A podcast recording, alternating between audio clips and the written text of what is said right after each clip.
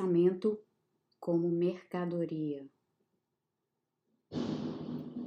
Em A Condição Humana, publicado em 1958, Hannah Arendt usa a metáfora de uma mesa para descrever o que nos une e o que nos separa no debate público.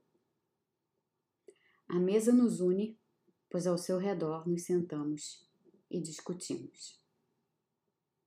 A ideia não é chegar a qualquer tipo de visão comum ou consenso, mas de ouvir e pensar em conjunto com a separação que a própria mesa que une também proporciona.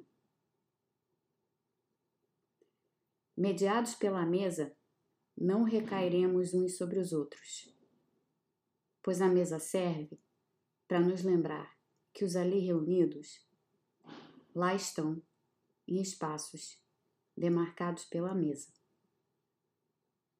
Sem a mesa, nos diz Arendt, as pessoas cairiam umas sobre as outras.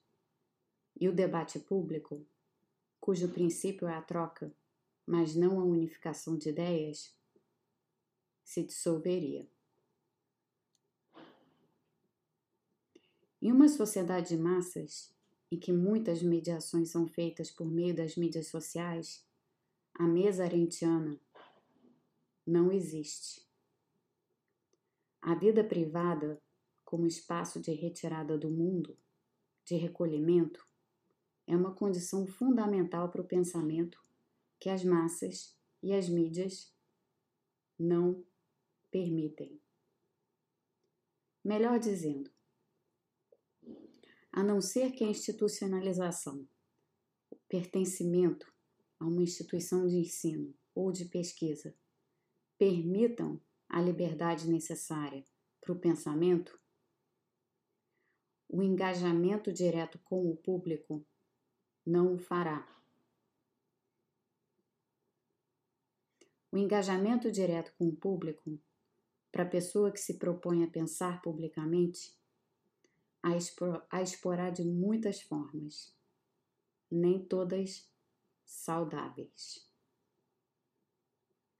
O seu, entre aspas, público passará a projetar anseios e fantasias sobre a pessoa que vê, a desejar maior proximidade ou mesmo a construir a ilusão de tê-la. Alguns tentarão tornar essas fantasias realidade, ocupando espaços de privacidade sem que o percebam. Na verdade, o que leva a isso é que o público, na sociedade de massas, ligado nas redes sociais, trata o pensamento como mercadoria.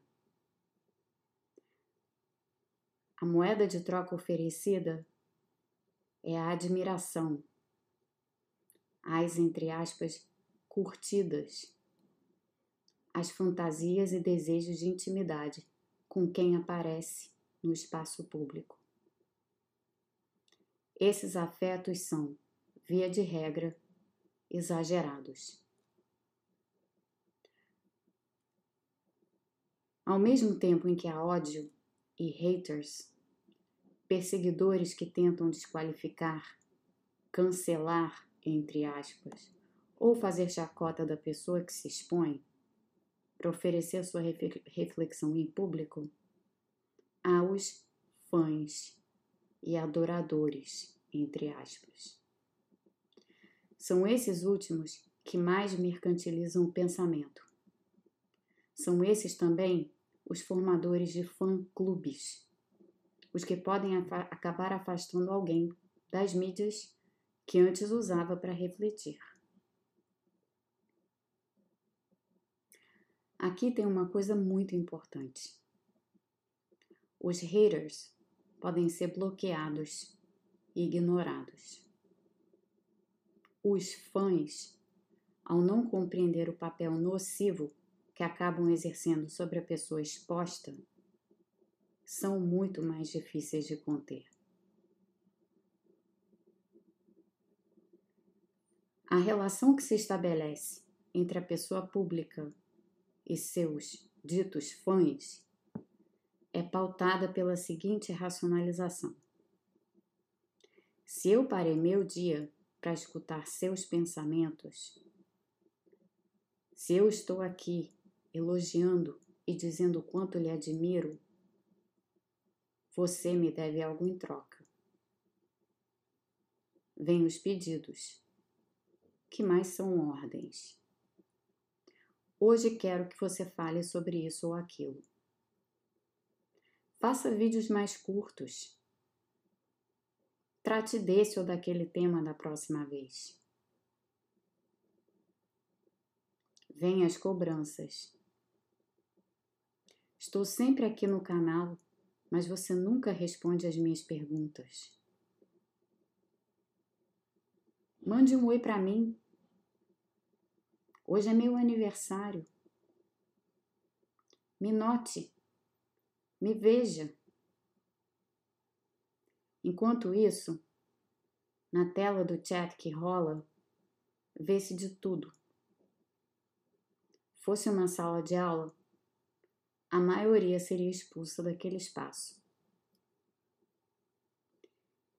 Inevitavelmente, vem aquilo que poucos percebem ser invasivo, constrangedor para quem fala, inibidor da vontade de pensar alto por princípio.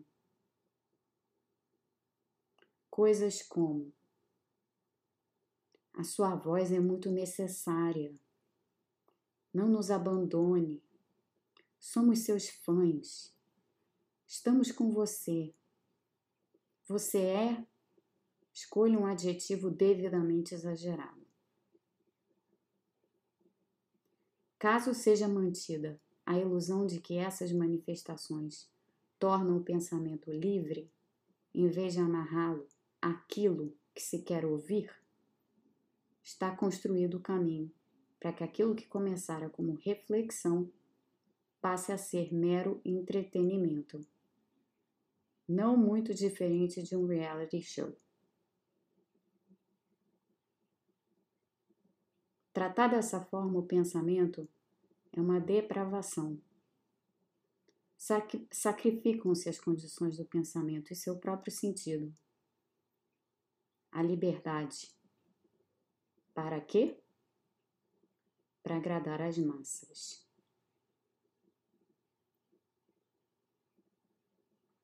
Para quem ainda não entendeu, foi por isso que o canal do YouTube acabou.